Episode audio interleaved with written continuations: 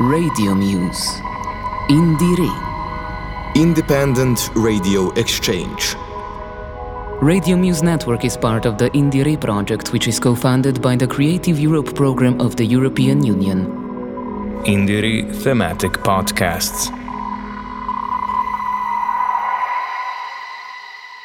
Maybe that could be the first question. What does music export exactly mean? So does it mean that I, as an artist, have to play somewhere else, or just people listening to me? I think it can mean both those things. It means you transporting yourself, your music, your product outside of your home territory.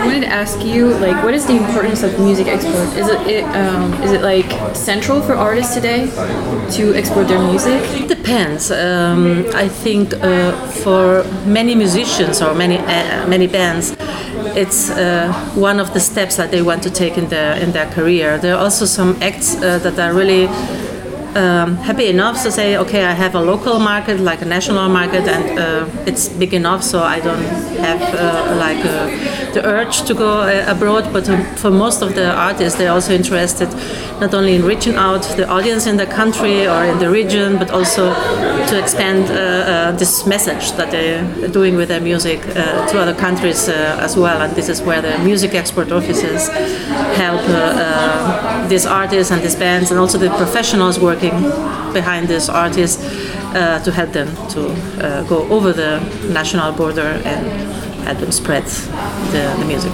And do you think there are some parameters like that after if an artist has a certain audience, it could be good to improve the music export, and no, it's not really that necessary, or some genres where it's more important?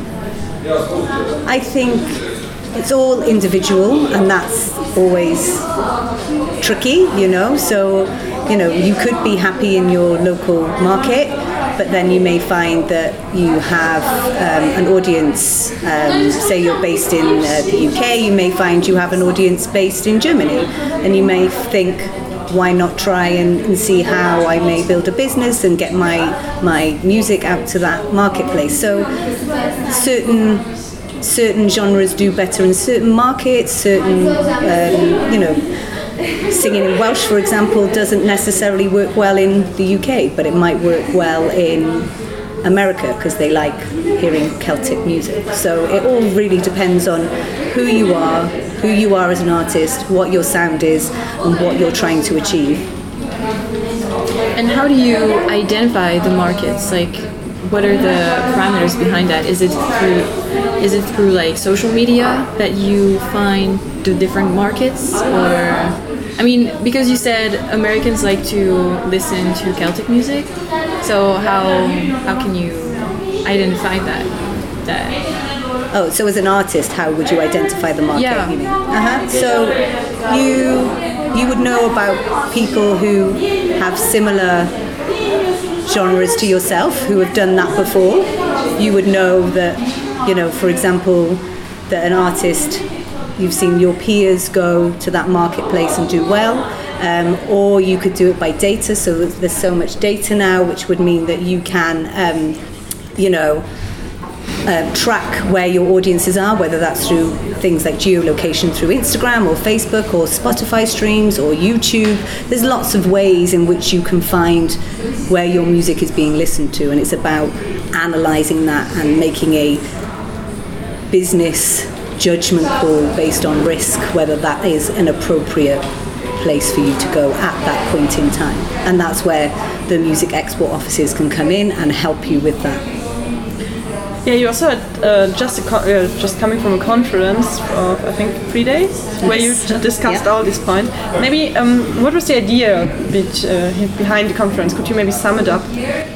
Well, this was um, the conference that we had the third three days before MENT uh, was uh, called uh, EMEE uh, Forum. EMEE is the uh, European Music Exporters Exchange. It's a network of uh, 29 members.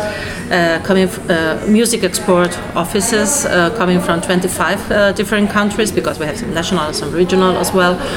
And the idea of this forum was um, to meet in person three days and really to foster this exchange of ideas. We are very active. We're doing some projects uh, with the European Commission uh, in order to find ways to uh, strengthen uh, this uh, European music export, not only within Europe but also abroad. And this was about um, discussing the projects that we are right now doing, like capacity buildings, fact-finding missions, and also thinking more forward, what should be the next steps, what do we need in order to make the, the, work of all the music export offices better so we can help export this music from Europe in a better place and help the artists and the companies better. So, how important are uh, showcase festivals like the Ment uh, Festival here in Ljubljana? Um, I guess it's another tool, right? But can you maybe explain what is your impression of uh, this festival, uh, this Ment Festival? Um, yeah, so it's my first time in uh, Ljubljana and uh, my first time ever in this uh, amazing country. Um, I think showcases are really important alongside conferences um, to bring together your local and regional uh, music communities um, to gather knowledge and exchange ideas, but also when international people come in, they then learn about your scenes, they learn about your industry, they also can foster more collaboration. So it's collaboration on a local, regional, national level, but it's also a collaboration between all those things and international. And that is really unique and really important. And that's why there, it is important that there are showcase festivals of different sizes, different levels in different areas, because each one is unique to the area that it sits in and the music community it serves. Um, so yeah, it's awesome, and I yeah, I'm looking forward to seeing some amazing artists um, um, that I've not heard of before, and I'm sure I will find some incredible acts that I will want to see play in the UK and all across Europe. I would really add to, to what uh, Becci just said that it's uh, really every uh, showcase uh, uh, it's based in a different uh, region and it's really different. And then we are getting here to see a lot of artists from countries where we normally don't see that much amount of bands coming from Serbia, from yeah. Croatia, from yeah. Slovenia. if you go to other festivals. Um, um, you may have like a one Slovenian band, but not five or ten. So mm-hmm. it's really it's uh, interesting. Maybe for us not directly because we are not booking mm-hmm. ourselves, but uh, uh, for the professionals, I think it's a good idea, and also for the for the bands because you get concentrated in these uh, three days or four days that the festival uh, takes place. You can see a lot of bands, but you can so also do a lot of contacts. So even if you are not performing, I also uh, advise to the bands that want to begin to uh, expand the network internationally. It's always a good idea. Uh, the best is you can also play at the Showcase Festival, but if not, it's also worth to say, okay, I'm going and just meeting people and trying to make some connections. 100%. So it seems that for me, really, this network is key to have good music support, but also to maybe be uh, yeah be visible as an artist. What do you say? How can you build up as an artist such a network? I think it is a lot about personal connection. So going to events such as Ment Festival, talking to people, researching people, you know, you will have people within your own networks who will also know people. So it is about constantly talking about you, your work, your passion, what your goals are.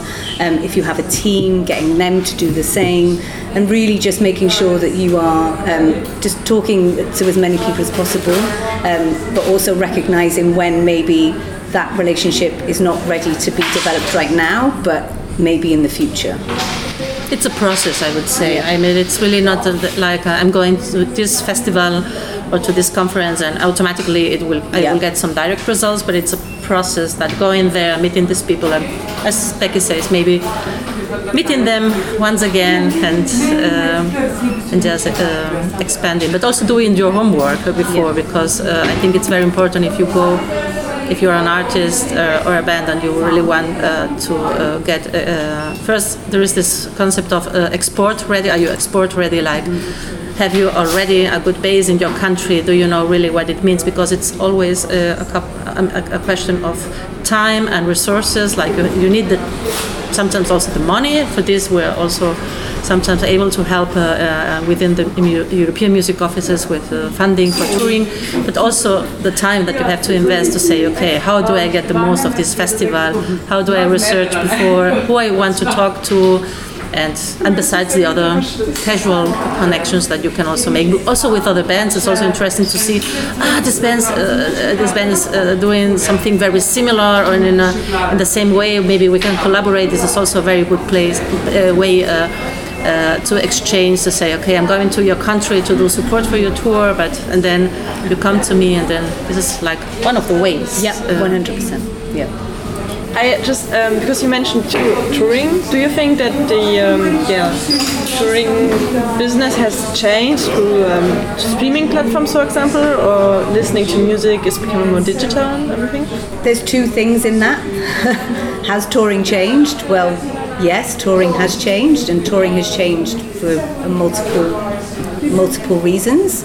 Um, too many to go into right now, but specifically on your point about streaming, I think I think streaming can, in certain situations, enable you to reach new spaces, but that is only if that streaming platform is uh, active in certain territories. It, you know, Spotify is not as active in for certain music, um, music from certain territories as others. So it does depend, but I think streaming has helped widen the audience for music, which means that potentially you have a global audience which you could reach maybe quicker than you would have before and have more of a potential chance to reach them than you would have 15, 20 years ago. Yes, but I still think. Uh, this is like an add-on, I would say. On the mm-hmm. one side, you have these uh, streaming uh, platforms that enable you to, to get to a more wider audience, uh, like Becci says. But on the other side, I don't think that uh, streaming uh, is really like a, a substitute of no. live touring. I will no. see this also here that uh, people is really eager to see the bands and live and mm-hmm. right. to listen to the it music. It's part of the experience. yes. Yeah. To have like the live show. Yeah. Um, it's like you you automatically feel closer to the artist. So I guess to I don't know. It's like um, yes. if you want to uh, create a fan base, mm-hmm. I think it's uh, I don't know. Maybe you can tell us a little bit more about that. Is it more effective to create a fan base to tour, or?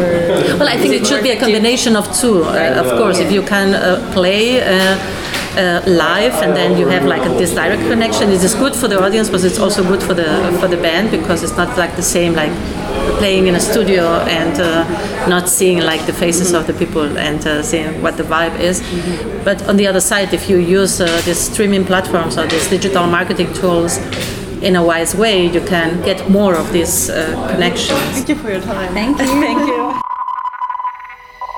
Radio Muse. INDIERE. Independent Radio Exchange. Radio Muse Network is part of the INDIERE project, which is co funded by the Creative Europe program of the European Union. INDIERE Thematic Podcasts.